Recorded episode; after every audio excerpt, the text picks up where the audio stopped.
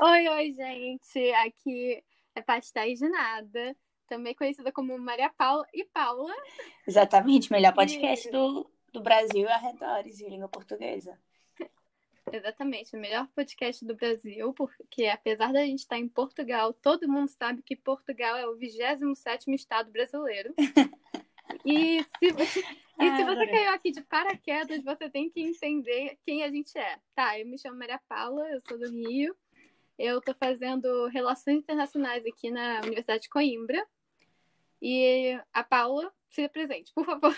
Oi, gente, aqui é a Paula, Paula Menezes. É, eu sou de Fortaleza e eu moro em, eu já morei em Coimbra, por isso que a gente conhece, por causa de uma amiga em comum, mas eu moro no Porto, aqui em Portugal, e eu faço Ciência da Comunicação na Universidade do Porto. Não sei se a gente quer estar tá falando, porque vai chegar um momento que a gente vai falar mal da é. faculdade. É.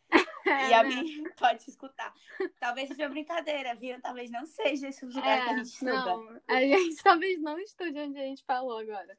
Exato. Mas a gente estuda aqui em Portugal, é isso que importa. Sim, é isso que importa. É. E para aí você que é brasileiro não pegou esse trocadilho, é que é pastel de nata, tá? A gente não é pastel de Belém que o pessoal fala aqui. Ai, gente, se vocês falarem pastel de Belém, vocês vão levar um murro na cara. É, os portugueses não ficam muito felizes, a não ser que você esteja realmente em Belém, que é um bairro em Lisboa, que é onde tem pastel de Belém, o original é tudo só chama de pastel de nata. E eles só chamam de nata, na verdade. Ah, eu quero uma, uma natinha com café. É. É assim mesmo. Aí, às vezes, você tá lá, sei lá, principalmente aqui em Coimbra ou em Porto, que aí você, tipo, um, qualquer lugar que não seja Lisboa, você fala, ah, me vê um pastel de Belém. E eles ficam, não é só em Belém que tem pastel. É. Não sei o quê. Você fica, tá bom. Chateado. Não é só em Belém que tem pastel. Onde? Estamos em Coimbra. É assim mesmo. É, é. assim, né? Mas ó, você é. em português gostando de vocês, aí só tá explicando aqui, né? Não fiquem afetados. A gente só tá explicando a dinâmica para os nossos ouvintes que vierem para Portugal não passarem por esse mico, sabe? Sim, que nós, a gente passou, né? Faz parte é. da vida. Enfim, esse. Faz parte, é um rito de passagem. É um rito de passagem. É, na verdade, faço só para vocês terem vocês passarem por isso, mas que vocês já saibam. Não, mas o episódio de hoje poderia ser, ser sobre isso, né? Sobre pastel de nata, mas não vai ser sobre. Esse episódio, que é o grande primeiro episódio do nosso podcast, vai ser sobre aquele grande meme, que é o início de um sonho e deu tudo errado, que é o grande ano de 2020. E também. Exatamente. Fala, eu né? acho que a gente. Eu acho que a gente pode relacionar todos os anos com um meme, né? Tipo, ano passado foi, ai, Gabi, só quem viveu sabe. Exato. Porque era muito assim, tipo, 2019 foi completamente assim meme e 2020 tá sendo foi. completamente o início de um sonho foi. que deu tudo errado. Nossa, é exatamente isso. Tipo assim, a gente começou o ano, eu comecei toda numa vibe, eu tava lá, uh, vai dar tudo certo. Vai ser tudo, mas aí passou janeiro, mas foi gigante. Foi. E aí depois deu tudo errado, depois do carnaval, pelo menos teve carnaval, né? É. Não, eu acho que a grande sorte do brasileiro e do brasileiro em Portugal também é o fato de que esperou o carnaval passar para o vírus chegar. Foi, é. Porque senão tá, assim, esse ano teria sido. Tava lá, né? Mas ainda bem que não é. disseram, porque pelo menos o brasileiro merece uma felicidade, né? Porque é. Ave Maria é muito ruim. Mas esse ano, assim, eu queria muito ter ido pro Brasil de férias, né? Normalmente eu vou no, nas férias do meio do ano, que aqui é o, é o verão europeu, mas eu vou pro Brasil, que no caso é o inverno cearense, que é a mesma coisa que o, que o verão em qualquer estação do ano. E eu não pude ir, eu fui pro Brasil, fiquei dois meses dentro de casa. Na quarentena? Na quarentena, é, com meu pai, com a minha mãe, e acabou. E com a Nala, minha cachorra. E era só isso. É. Eu vi uma amiga é. minha pela varanda. Enquanto o tempo que eu tava lá, porque a gente tava no mesmo condomínio, que foi a Manu, beijo Manu. Foi a única amiga que eu vi à distância, e foi isso. Tipo, foi, foi triste, porque eu queria ter feito umas viagens, sabe? Uns carros, é, todo mundo. Os meus maiores planos estragados foram viagem. Tipo, tu ia pra onde? Ido...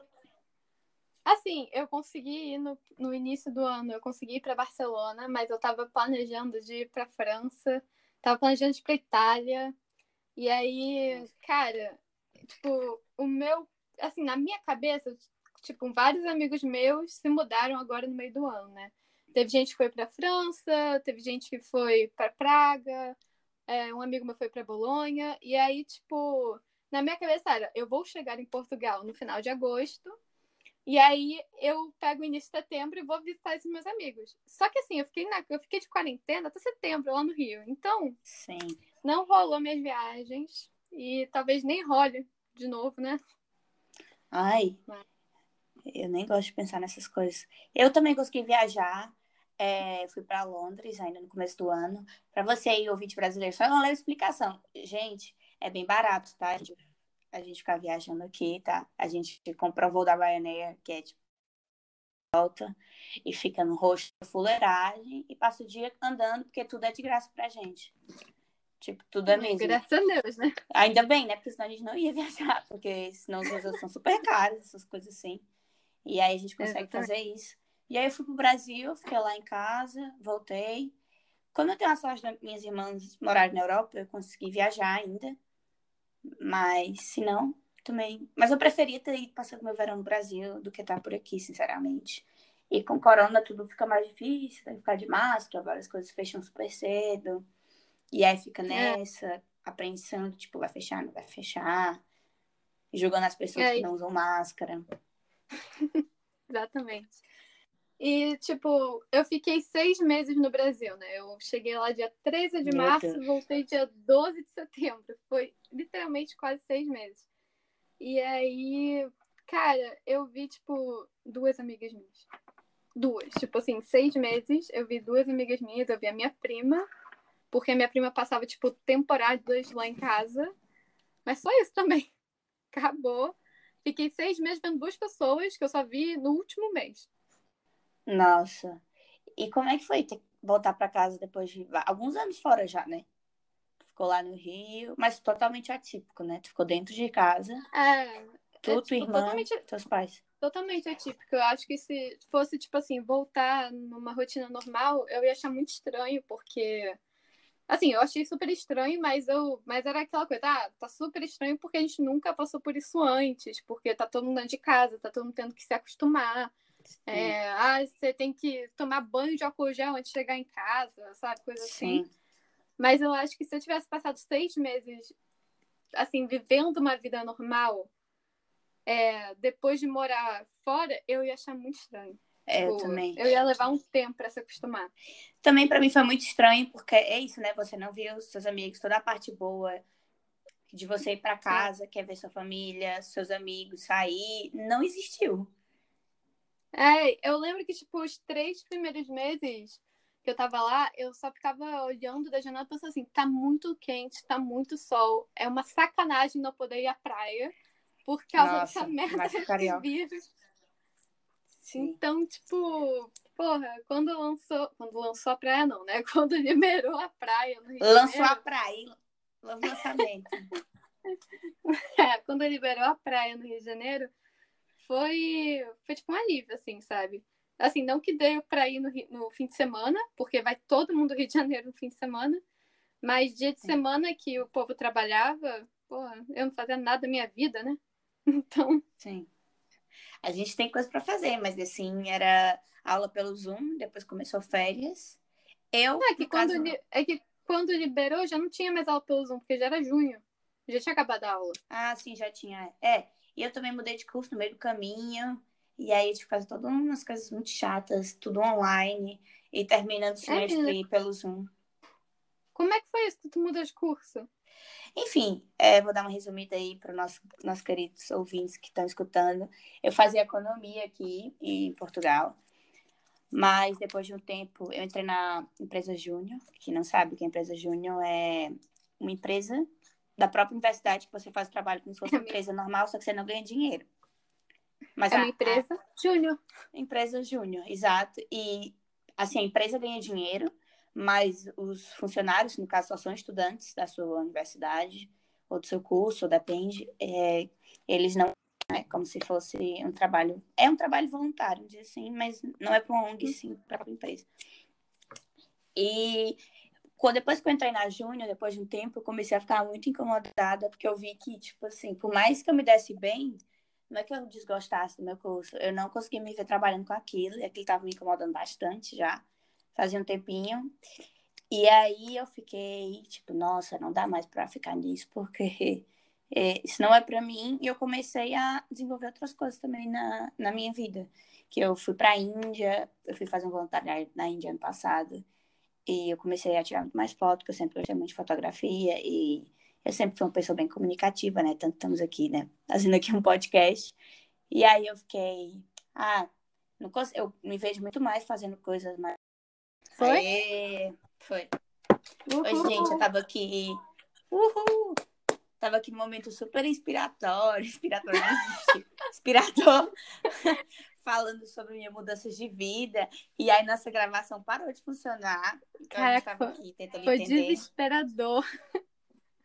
Desesperador, porque a gente achava que tinha perdido tudo. Aí eu fiquei, não acredito que a gente vai ter que fingir que a gente tava gravando desde o começo, com toda a emoção. Tipo assim, não ia conseguir fazer isso. Mas terminando o que, o que a gente estava falando, eu estava falando, né, sobre a mudança de curso.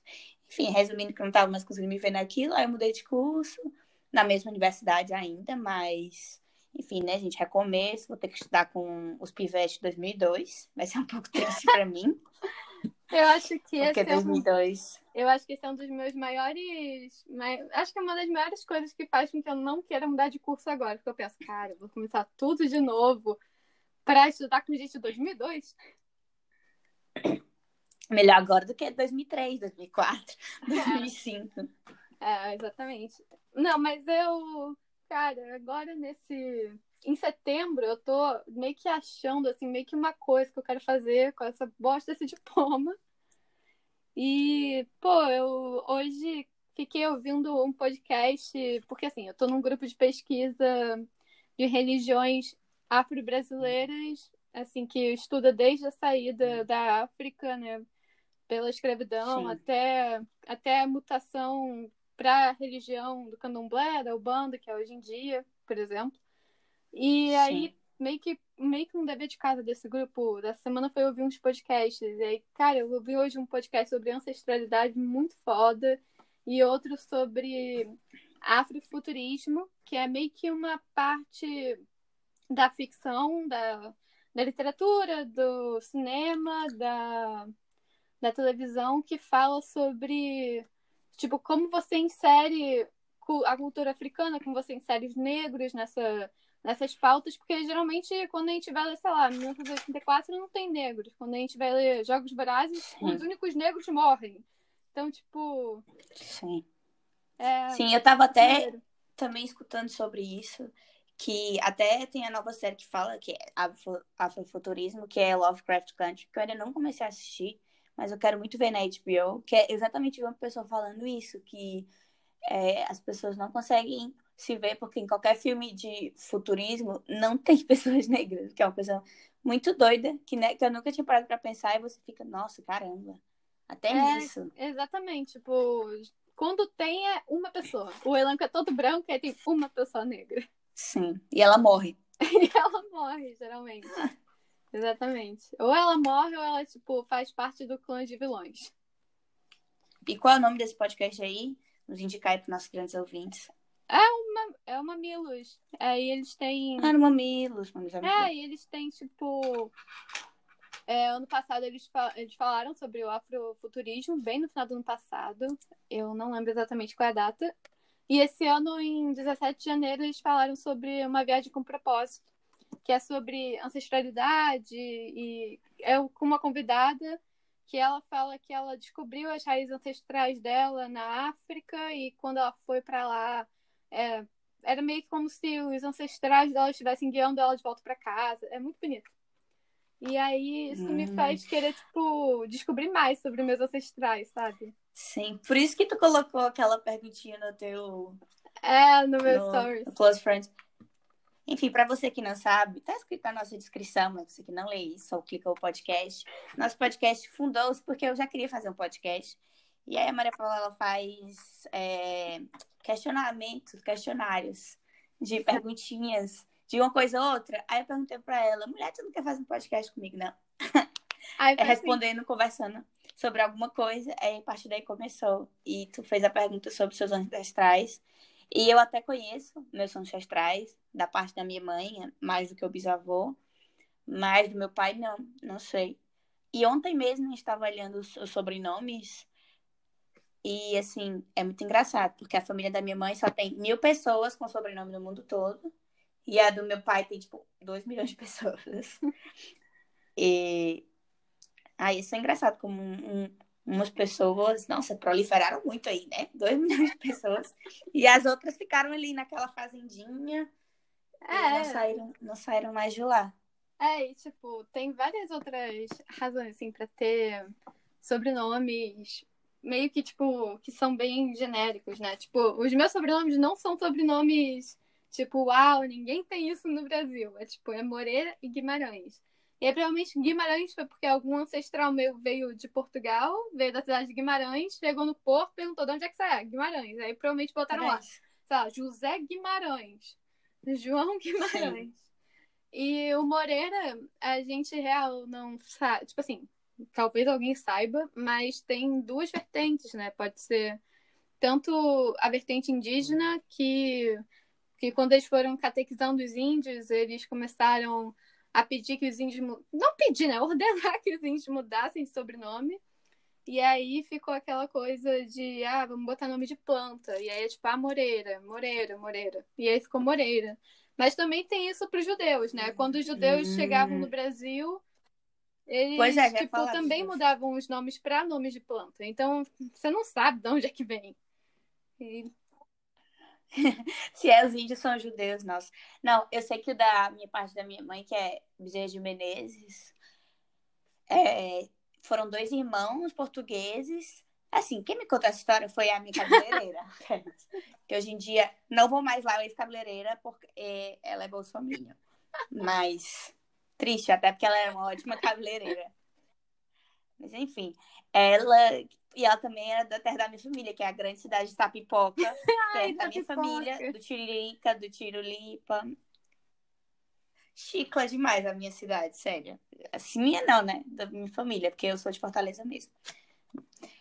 E foram dois irmãos, aí um lado pra família é, virou o lado da família Sperrick, eles são aí meio vou falar muito, e tem o, o, meu lado da família. Nós não somos pessoas conectadas, mas somos, mas não somos. Algumas pessoas que estavam comigo no colégio, com o mesmo sobrenome, né, de Menezes, elas provavelmente são minhas primas, mas são minhas primas de, sei lá, décimo grau. Uhum. Então, a família Bezerra de Menezes, que é conhecida aí, não é a minha. É a minha, de certo modo, mas não é a minha, gente. Então, sorry, não, não sou eu. não sou eu o lado rico da família. Não sou, não sou esse lado. Mas assim, eles também são pessoas meio erradas, então ainda bem que eu ah. não sou. Assim, algumas pessoas, tá, gente? Se você for dessa família, que também é a minha a certo ponto, não se sintam ofendidos. Aqui é só um comentário. Se teve gente presa por corrupção, teve, né? Não é meu lado da família, já expliquei. tipo, foi 1.700 e bolinha quando veio o Francisco e o José lá de Portugal, e aí eles se separaram. Tô inventando esses nomes. Se for esses nomes, é coincidência. Não, é capaz de José, né? Porque José é um nome bem. Capaz. Bem. Manuel. Manuel, é bem português. Muito português. O Joaquim é. também. Manuel Bezerra de Menezes. É um português totalmente. Total, cara. É, e aí. Foi por... Aí, caso vocês queiram saber qual foi a pergunta que eu botei no Stories, é que eu perguntei se as pessoas tinham se as pessoas sabiam sobre as ancestralidades delas para além do bisavô. Porque geralmente até o bisavô você sabe, né? Aí, tipo, para depois, o que, que você sabe da sua família? E é a minha situação é que nem a da Paul, sabe? Da minha mãe eu sei bastante, mas é principalmente porque o meu avô materno, ele escreveu um livro só sobre a árvore genealógica da nossa família. Então, Ai, é, então, tipo assim, eu sei bastante, mas assim, do meu pai, eu não sei nada. Eu só sei até, tipo, a avó dele e o avô dele. Tipo, os, tipo, né? Dos dois aí, porra. É, eu também. Depois disso. Então, também então, não mas tem uma coisa muito doida que o sobrenome do meu pai, que é Crisóstomo, é, é o sobrenome mais comum Tipo, se você colocar nesse site que diz é, o país que tem mais esse sobrenome é as Filipinas. Eu já tinha pesquisado antes que eram, na verdade, um sobrenome português de pessoas que foram colonizar as Filipinas. E é um sobrenome muito pequeno, eu não conheço nenhum dos Crisóstomos além da minha própria família do meu pai. Eu não tenho, eu não tenho Crisóstomo, mas é que meu pai também é Crisóstomo. E ninguém sabe direito como é que eles foram parar no Brasil, se eles são espanhóis, foram para as Filipinas. E tem vários moros também, outros, tem vários Crisóstomos em Guam e nos países assim, e tem no Brasil também. E ninguém sabe o motivo, porquê, como é que foi, só sabe que existe isso. Eu queria muito saber, meus parentes filipinos. Seus parentes filipinos. É, eu queria muito saber, tipo assim, da onde veio a família do meu pai, sabe? Mas veremos nos próximos capítulos, caso um dia a gente ache a, a árvore genealógica que o meu avô fez antes de morrer. Ai, atenção, pessoas com sobrenome Guimarães. Aqui, os ouvintes do podcast Maria Paula quer saber a ancestralidade aí. Se você nasceu no Rio de Janeiro, arredores, provavelmente são parentes. É, se você nasceu lá pro lado de Santíssimo, de Bangu, provavelmente você faz parte da minha família. Pode ser Guimarães. É isso aí, alô Bangu. pode ser ou Guimarães ou pode ser Nogueira. É, mas aí você fala, fala comigo. Manda um DM. Manda um DM. Aí, pois é, se vocês quiserem seguir a gente nas redes sociais. Tu quer divulgar tuas redes sociais? Tá, posso, posso divulgar minhas redes sociais. Minhas redes sociais. Minha rede social que eu uso ativamente é o Instagram. É arroba mpmg21. E o meu Twitter eu quase não uso, então eu tô usando muito pouco, porque eu estou tentando me desintoxicar, porque esse ano foi muito difícil. E o Twitter não está me ajudando. Então, se eu voltar pro Twitter, eu divulgo aqui qual é. Quer divulgar as suas? É, gente, meu Twitter é só pro, é só pra reclamar das coisas, eu não vou divulgar. Ele é fechado. E meu Instagram, vou só divulgar meu Instagram de fotos, porque o meu, meu privado também é só pessoa muito privada. Aquela, né? Tô aqui falando toda a minha vida no podcast. Mas se quiserem me seguir no meu Instagram de fotos, é o arroba Chronic Cubes em inglês. Chronic. E o C do Chronic é o mesmo do, do Cubos. Em inglês tá Cubes é esse. E também siga o Instagram do nosso podcast, arroba pastéis de nada no Instagram. Não tem outra rede social, é só Instagram. Então, se vocês quiserem mandar coisas e questões e dúvidas, mandem por, pelo DM do Instagram, Sim, que é lá é que a gente vai ver. Tá bem. Mas aí, Paula, qual foi a sua maior expectativa de 2020 que foi. Né, tipo, lá, foi ladeira abaixo? Eu acho que foram as minhas viagens, sinceramente, ir pro Brasil. Eu tinha até umas amigas portuguesas que elas tinham plano de ir pro Brasil e a gente faz uma viagem pelo Nordeste de carro. E eu fiquei bem, assim, chateada, porque a gente já tinha. Em 2018 a gente fez esse plano. Caraca. Que nome era Brasil 2020. Provavelmente tinha chance de não dar certo, mas mesmo assim. É. Foi triste de não. Real não ter rolado, porque dois anos já pensando nisso. E a gente tinha todo o itinerário. A gente não tinha comprado as coisas, mas enfim, né? É, eu acho que eu, eu acho que eu que a minha expectativa que foi mais destruída foi o meu Erasmus, que ia sair agora. Caso você seja do Brasil, Erasmus Nossa. é o intercâmbio da União Europeia. Mas é isso.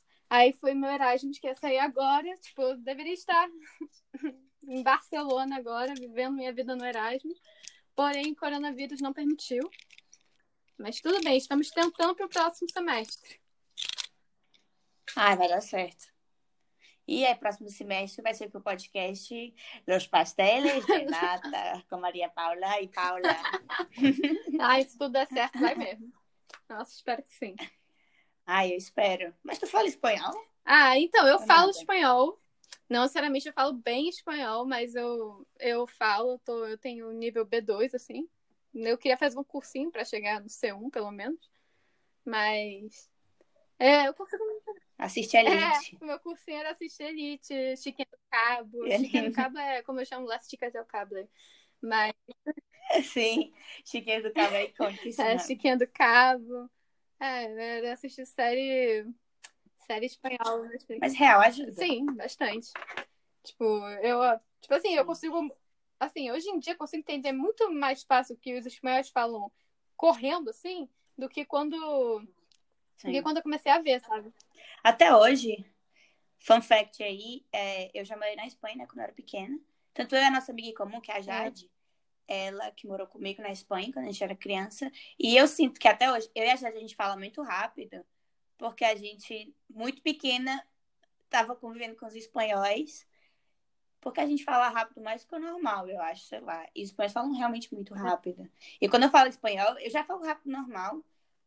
Mas assim, em espanhol, meu Deus, eu não paro de falar. Eles não param. Eles falam muito rápido, tipo, como se eles estivessem afobados pra falar. Sim. É, como se eles estivessem afobados, mas eles não estão. Eles podem estar tranquilos e eles. Sim, buenas tardes, estamos aqui falando com nossa amiga. E é muito rápido, é, né? É muito rápido. Mas. Ah, é, se vocês não conhecem a gente, eu não conheço uma das partes, a gente se conhece pela Jade que eu conheci aqui em Coimbra e a Sim, Paula é, explica aí. ela nasceu, praticamente. Sim, a Jade é minha primeira amiga, aquelas amigas chauradas pra Jade. Tem que estar tá escutando esse podcast que ela vai ser aplicada. É.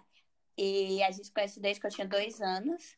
E a gente acabou estudando no mesmo colégio a vida inteira em Fortaleza. Eu vim para Portugal estudar, depois ela veio. E a gente se conheceu porque as nossas mães estavam indo estudar na Europa, então é meio que um, um ciclo se fazendo com nós mesmas. E agora o irmão dela tá vindo para cá também, o Felipe. E todo mundo vindo para Portugal, né? E a gente conheceu a partir disso e sei lá, acho que a partir desse desde esse início de vida assim que a gente sempre viajou, porque tanto a minha família quanto ela gosta muito de viajar, que sempre tive vontade de estudar fora e ela também.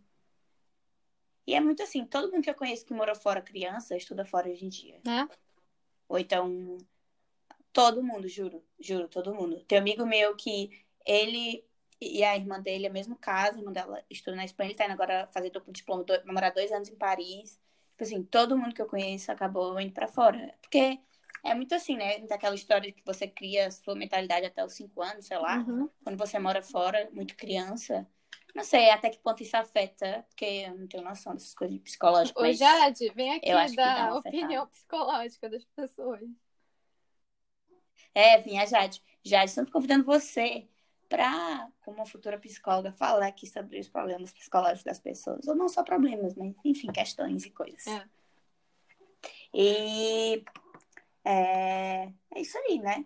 Eu acho que agora a gente tem que pular para a parte bad vibes. É, eu acho que acabou a parte good vibes, só conversa boba. Conversinha. É. Conversinha para lavar a louça. É, e agora né? a gente vai para o nosso quadro pastelão da semana.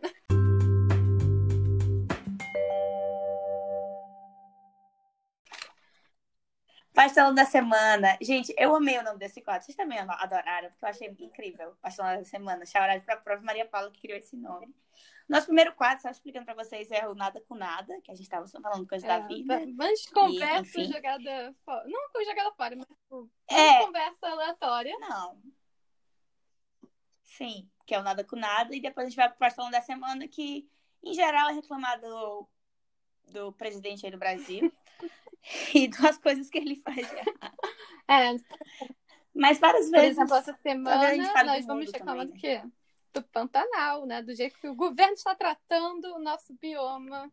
Um dos biomas mais. Que não pega fogo, porque ele é único, é. né? Segundo, nosso, segundo Bolsonaro. É, um dos biomas mais únicos do planeta está sendo destruído, já foi não sei quantos por cento destruído nessas queimadas. E o nosso Acho que foi mais de 20%. É, e o nosso presidente tratando como se fosse o fogo de churrasqueira. Ah, é, daqui a pouco eu apago. E assim, ele falou na, na ONU, para quem não viu isso, que você estava vendo uma pedra, é, você não estava afim de ver notícia, porque eu, eu sei que, enfim, com a pandemia, com o resto do mundo, às vezes você nem quer ver as coisas porque você fica mal né? Mas ele falou na ONU que isso que eu estava dizendo, ele realmente disse que o Pantanal não pegava fogo porque era uma terra úmida. E que quem estava botando fogo eram os indígenas e os caboclos, nas palavras dele. O que é uma total mentira. Até o INPE, INPE é que fala, desculpa, gente, eu falando errado os nomes, que falaram que tem um estudo pelo satélite de que uns ex é, uns pecuaristas aí, que são ex-políticos, que o grande fogo partiu a partir de terras desses, que é a grande é, indústria para vaca e para fazer soja, que acaba, é a comida da vaca, uhum. né? Então, é, tá bem claro, assim, que não foi a natureza. E não foram os indígenas. Nem, os, nem foram os indígenas, nem os caboclos, que eu nem sei o que é, o que é um caboclo para o Bolsonaro. Mas, enfim. Obviamente que não. Claro que existem. Até tava saindo fake news de o índio botando fogo, assim, sabe? Mas, na verdade, é, eles colocam fogo em algumas coisas para capinar, sabe?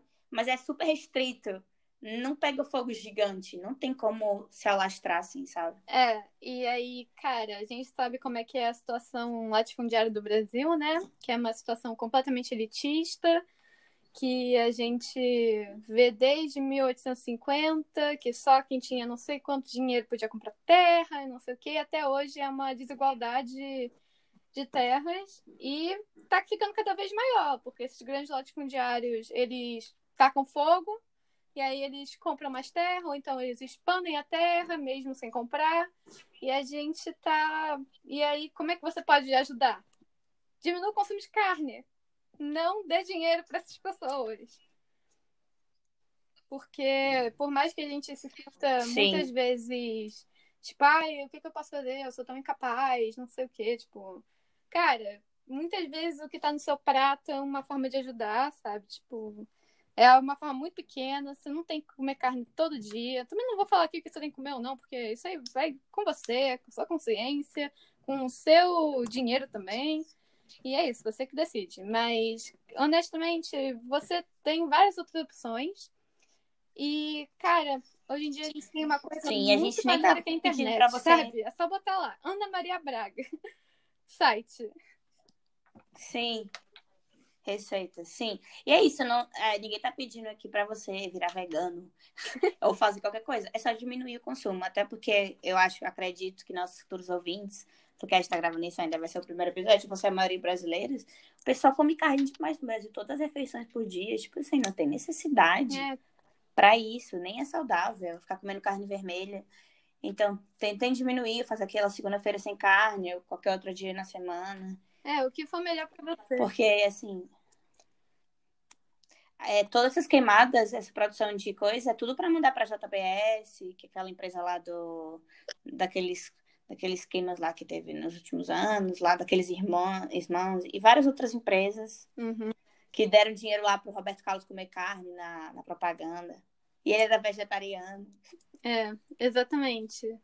Então, assim, a gente tem que repensar nossos hábitos, porque a gente só tem um planeta, não tem planeta B, não tem planeta 2, a gente não está em Marte, e a gente não está em Interestelar, onde a gente pode simplesmente construir uma, um, uma estação espacial para abrigar todo mundo do planeta, enquanto a gente não acha um, um outro planeta para habitar. Né? Então, vamos cuidar do nosso planeta, Sim. do nosso país, principalmente. E votem com consciência na próxima vez. É, gente, é uma coisa muito séria que eu tava conversando com a minha irmã, que a minha irmã, como a Maria Paula também fez relações internacionais. E a gente tava conversando que, assim, é, esse ano tem eleições de prefeito, né, vereador, um senador, pelo menos no Ceará, não sei como é que é no Rio. E vocês têm que votar desde a base em pessoas que vocês concordam. Não é só votar no presidente, jogar voto fora, votar, ah, porque meu tio, meu, meu primo de terceiro grau vai ser vereador e vou votar nele. Assim, tem um pouco. É, acho que ir atrás de pessoas que realmente representam é, você e não ficar. E que nem. Porque agora, infelizmente, a gente está numa situação tão ruim que a gente tem que votar na pessoa que não é da extrema-direita, e é isso. Sim. Por exemplo, em Fortaleza agora, a gente tem a opção que é o Capitão Wagner, que é péssimo.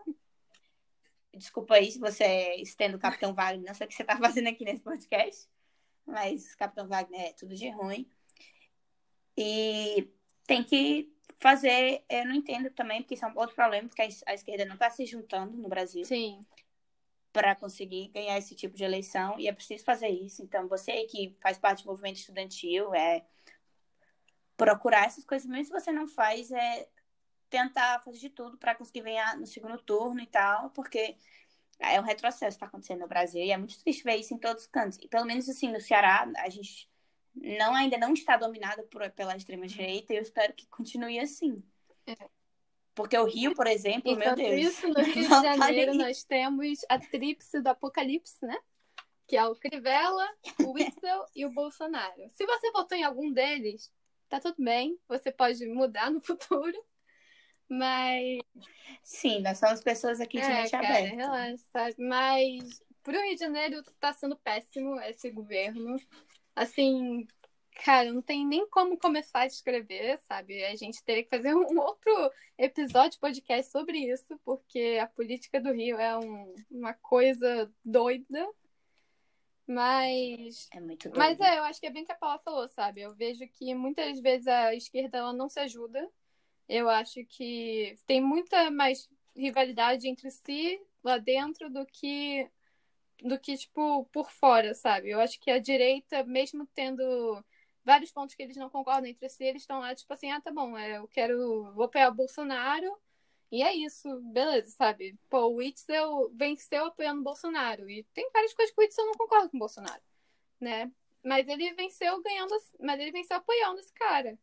Mas a esquerda, a esquerda é contra todos. Tipo, todo partido de esquerda contra todos os outros partidos. Sim. E é tipo assim, cara, você nunca, a gente nunca vai conseguir, tipo, vocês nunca vão conseguir, principalmente, né, se você faz parte de um partido de esquerda, não vai dar certo, não vai dar como Sim. chegar no poder se ficar nessa guerra de um contra todos.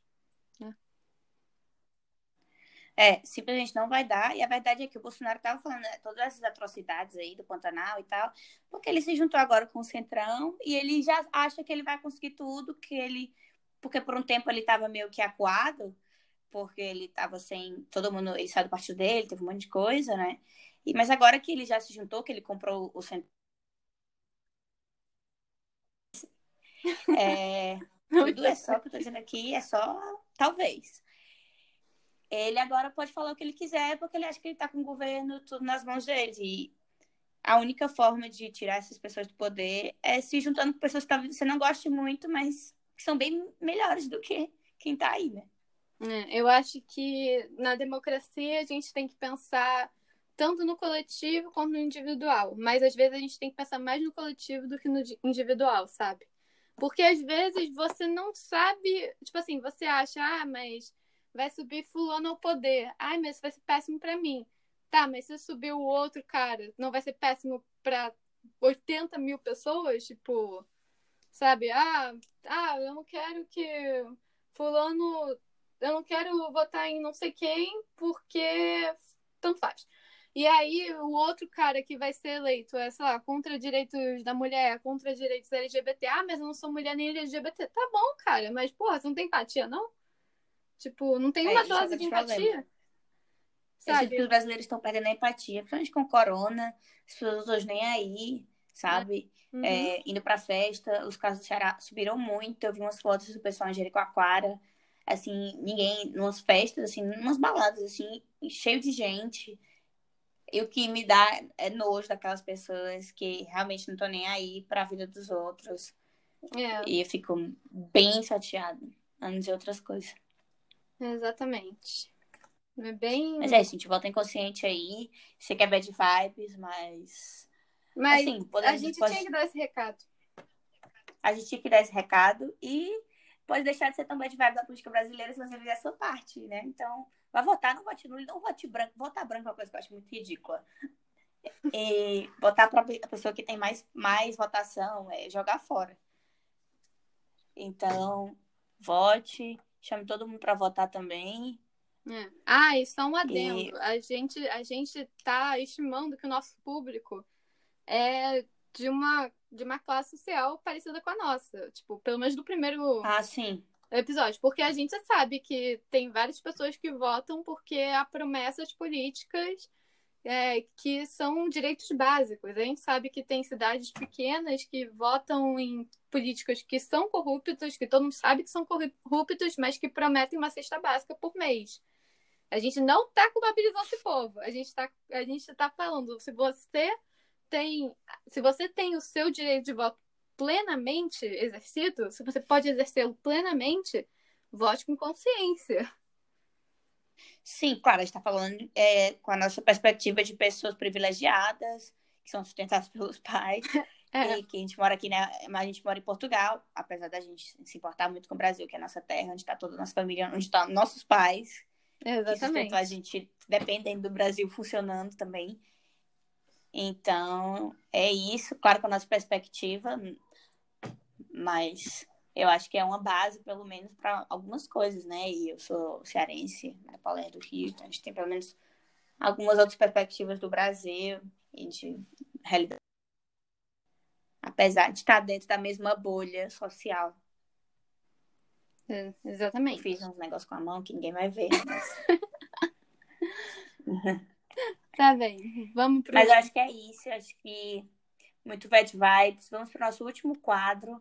É. Que é o caldo de cana. Que é aquele caldinho de cana que você vai assim comer na feirinha com um pastelzinho de queijo, entendeu? É, pra, que é pra jogar a conversa fora, é, tirar suas dúvidas, questões.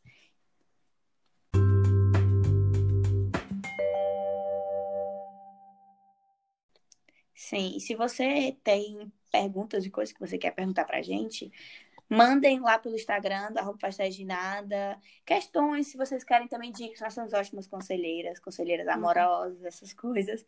Mandem para lá também. E dúvida de qualquer coisa da vida, família, que a gente dá a nossa opinião. É a nossa opinião, tá? Não, não ah. quer dizer que vai ser boa ou ruim, mas é a nossa opinião. É, e só porque a gente é boa em dar conselho, não significa que a gente é bom em seguir os nossos conselhos, tá? Pra ninguém ver depois é. comentando assim, ah, mas você não faz isso. Não necessariamente eu faço o que é melhor pra mim. Exatamente. Como é que é? Aquela. Faço o que eu faço, mas. Faço o que eu digo, não mas não faço o que eu faço. Não faço o que eu faço, exatamente. Exatamente. E agora, perguntas. Como a gente não tem ouvintes ainda, eu pedi para os nossos amigos mandarem perguntas aleatórias pra gente responder, né? Aí uma amiga minha, arroba Helena Rangel. Mentira, gente, não é isso o arroba dela, é arroba Helena, só não vou, não vou citar os nomes, que eu nem sabe, tu nem sabe.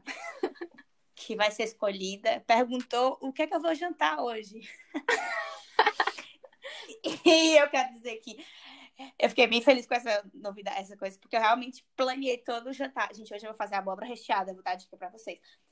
Você vai no supermercado local aí, perto da sua residência, você compra uma abóbora inteira, ou meia abóbora, você descasca a parte de dentro, você refoga uma cebolinha com alho, põe por põe dentro da abóbora, põe queijo, põe no forno, meia horinha, ó.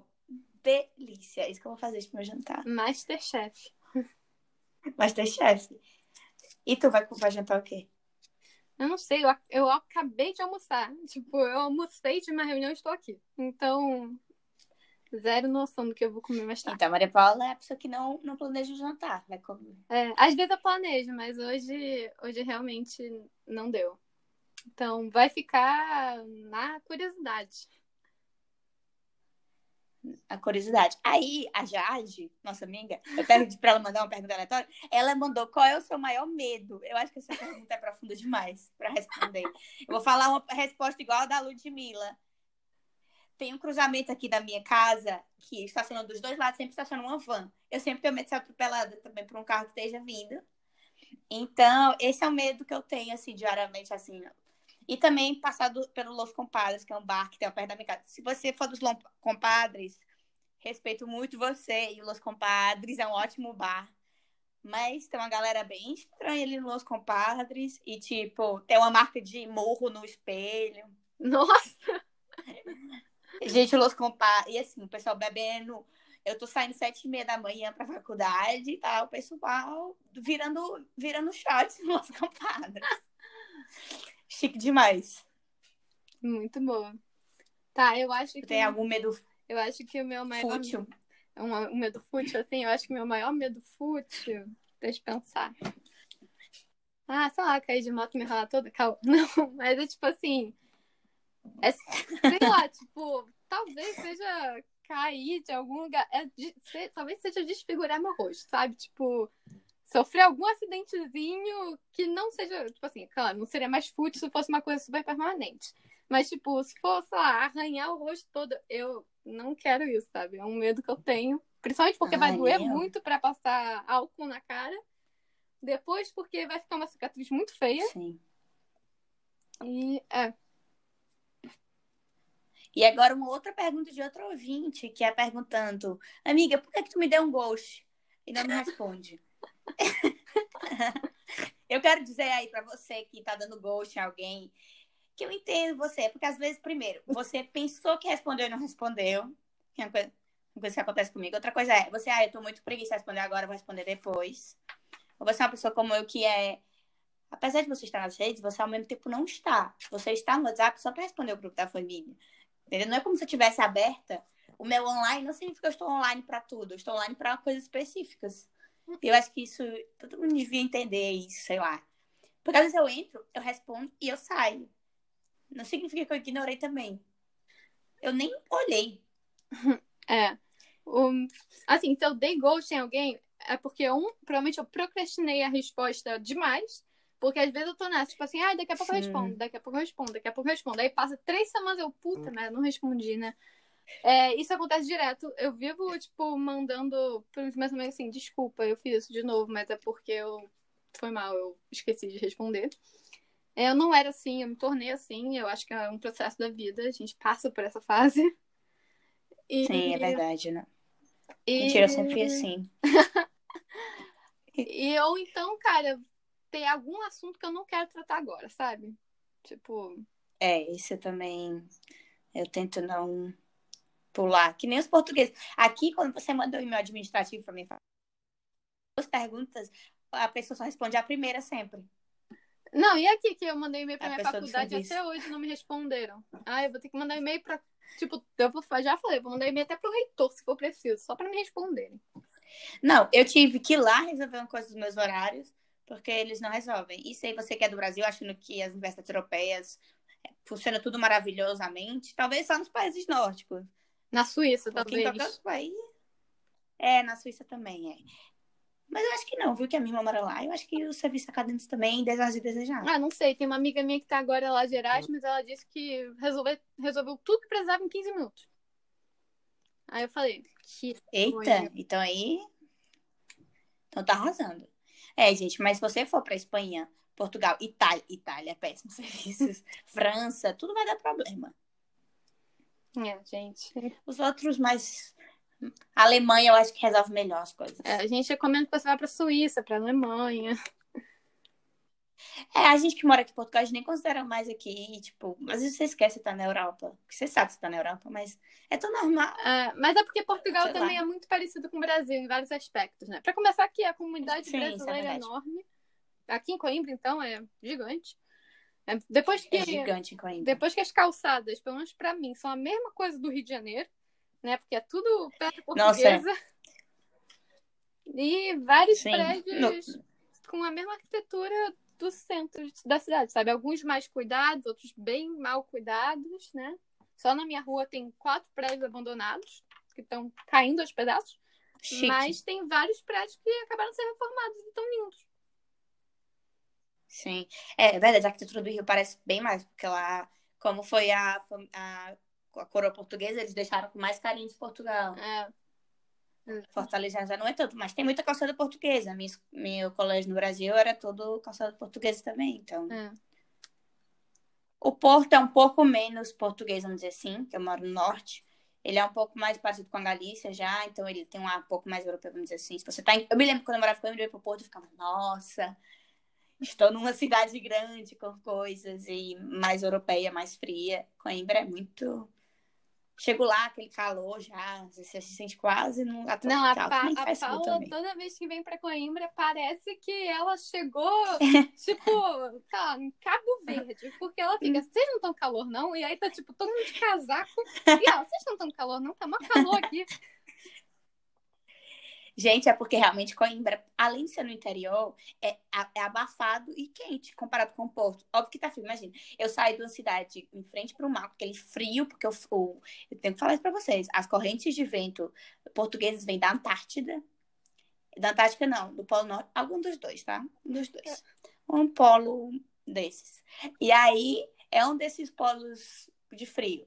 Como é que fala, hein? Polo. Corrente Nossa, marítima? De não, mas é aquele negócio lá.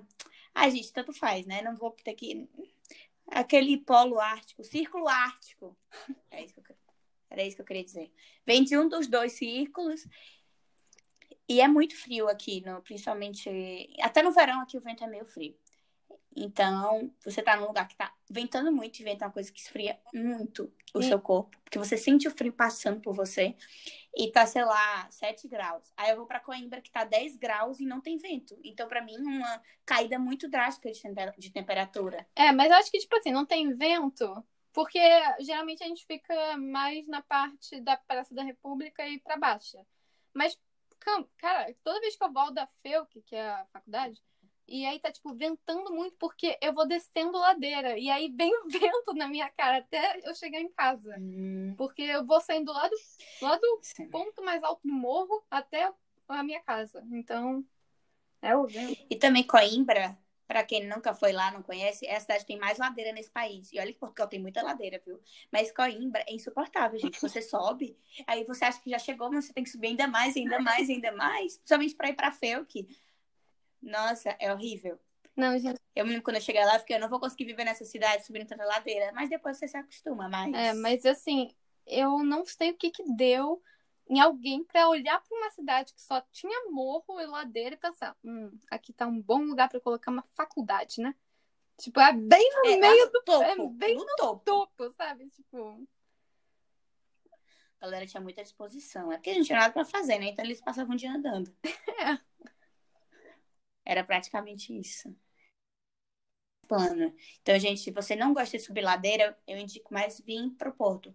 Lisboa também é mais plano, só que Lisboa é muito caro. Então, com essa cotação do euro, não indico para vocês virem para Lisboa. É, eu indico vocês virem. Se você é um lisboeta, você pode confirmar para mim. 500 euros um quarto sem janela para alugar. É. Eu gosto muito de que dá total de 10 mil reais. Eu gosto muito de Lisboa, mas eu, assim, eu não moro em Lisboa, né? Eu gosto muito de Lisboa lá pra, pra passear, passear, né? Pra visitar. Mas, assim, eu moro numa cidade bem barata, então...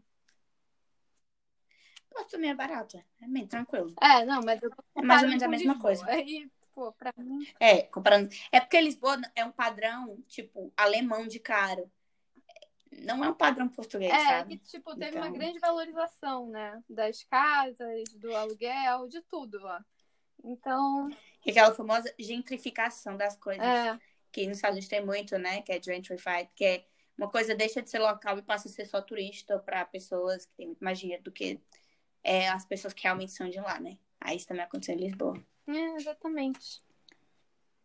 Mas é isso, eu tenho uma última pergunta aqui, que é da Lisandra, que ela perguntou: você comeria uma mariposa ou um amor? Ou uma mariposa ou um grilo? Um grilo. É, eu comi um grilo, porque eu tenho muito nojo de mariposa. Eu tenho um, eu tenho um problema, assim, nem borboleta eu gosto. Não, eu comeria um grilo porque eu penso, ah, é meio parecido com um gafanhoto, o povo come gafanhoto no México, então.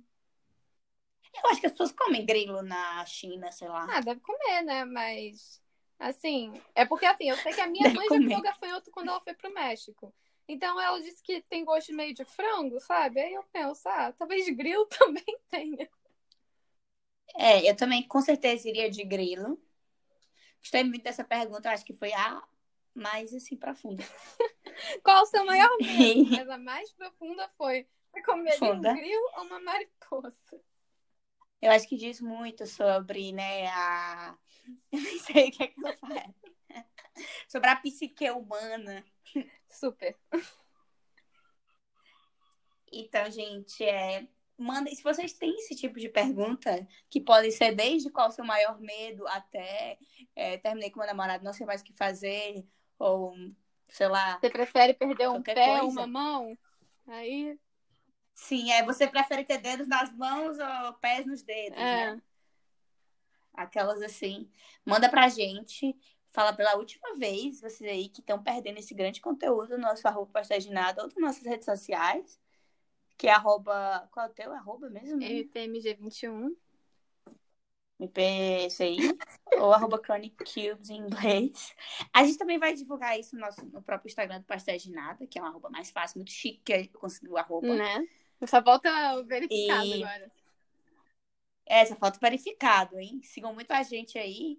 Principalmente se você é amigo nosso que tá seguindo a gente, é, você tem a obrigação de seguir a é, gente. É, cara, né? se você for um amigo nosso que não tá seguindo a gente, assim, eu não sei nem o que te falar, sabe? A gente não é mais amigo.